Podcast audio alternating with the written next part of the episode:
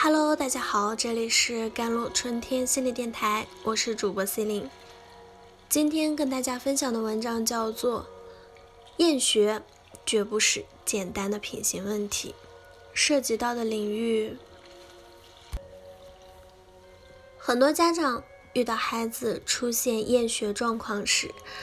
常常感觉手足无措。激愤地认为这是孩子性格不好、品行败坏或者道德低下等等的表现，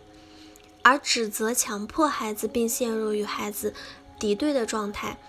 同时又被动地接受着孩子厌学的状态。殊不知，这是由很多对孩子来说无奈的因素，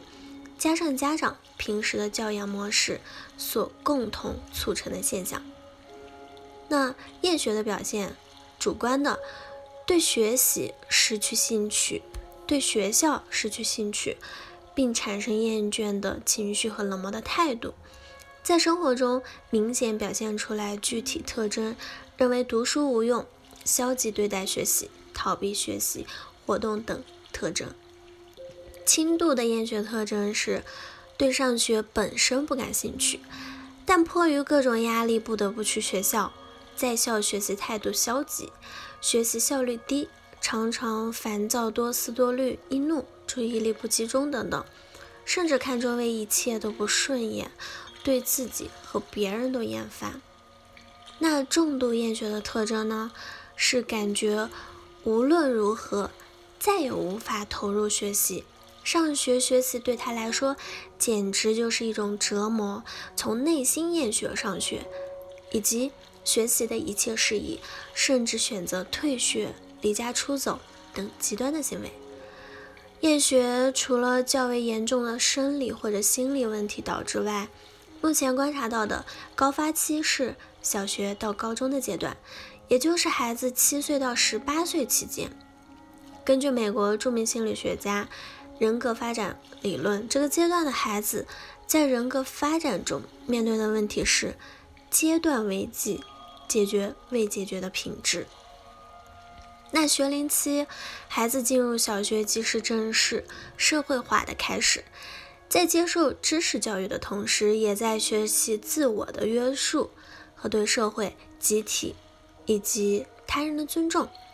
对很多孩子来说，学习是这一阶段是最重要，甚至是唯一的任务。如果他能够在在这个阶段获得学习上的成功，那么就能深刻的体会到勤奋的价值观，从而保持并发展这一习惯。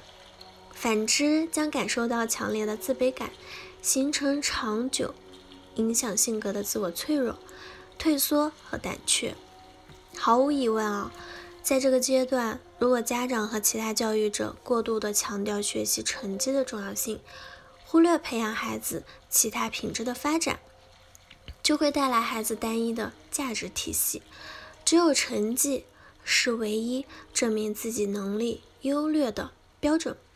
那么，当学习受挫或者学习压力过大时，便往往会突破孩子的心理承受能力，最终不愿意再进入痛苦不堪的学习环境。那我们举个例子啊，小 A 是个复杂的却典型的例子。他今年十岁了，本应该上小学三年级，但因单纯厌学，已经在家休学一年了。小 A 是从小被收养的孩子，养母是精神分裂症患者，养父长期出差不在家，因此他不得不一直主要由年过七旬的爷爷奶奶照顾。那爷爷奶奶对他的生活无微不至的照顾，但无力给予学业相关的任何指导。小 A 小学二年级前成绩都也不错，和同学老师相处的很好。但是到了二年级时，新的班主任对班级管理较严，且担任他最不擅长的课程——数学任课老师。小 A 从此感觉抬不起头来，特别是牵涉老师需要与家长沟通或者家长辅助的工作，更让他有羞耻感。学习成绩慢慢开始全面的下降。过完二年级的暑假，小 A 就再也不肯去学校了。那我们再来说一下青春期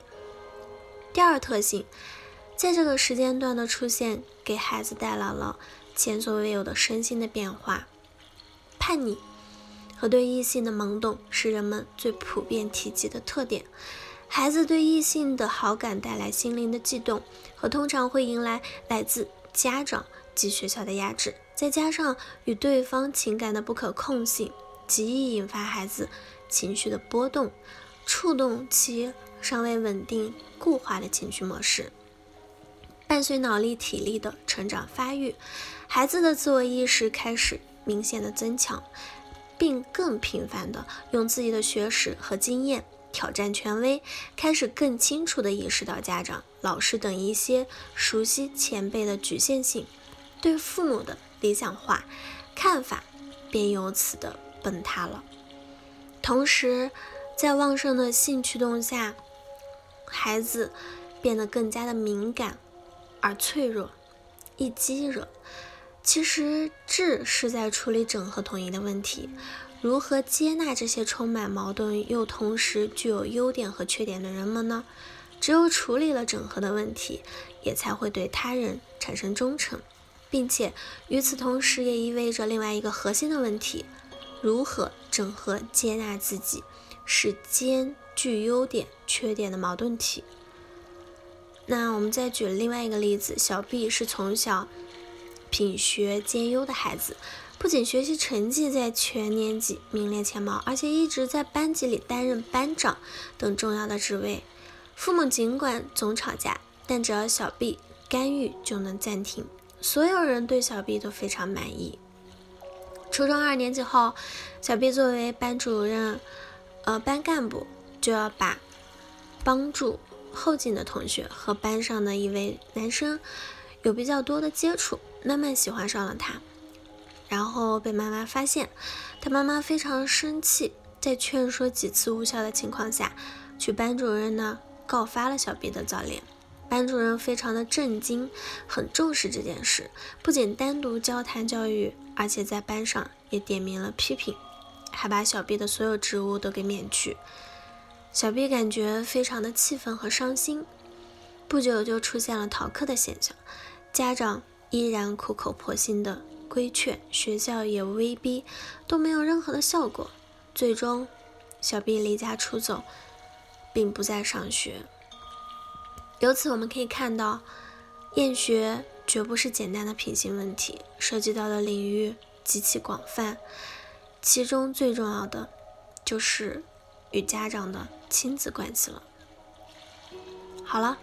以上就是今天的节目内容了。咨询请加我的手机微信号：幺三八二二七幺八九九五，我是 C 琳，我们下期节目再见。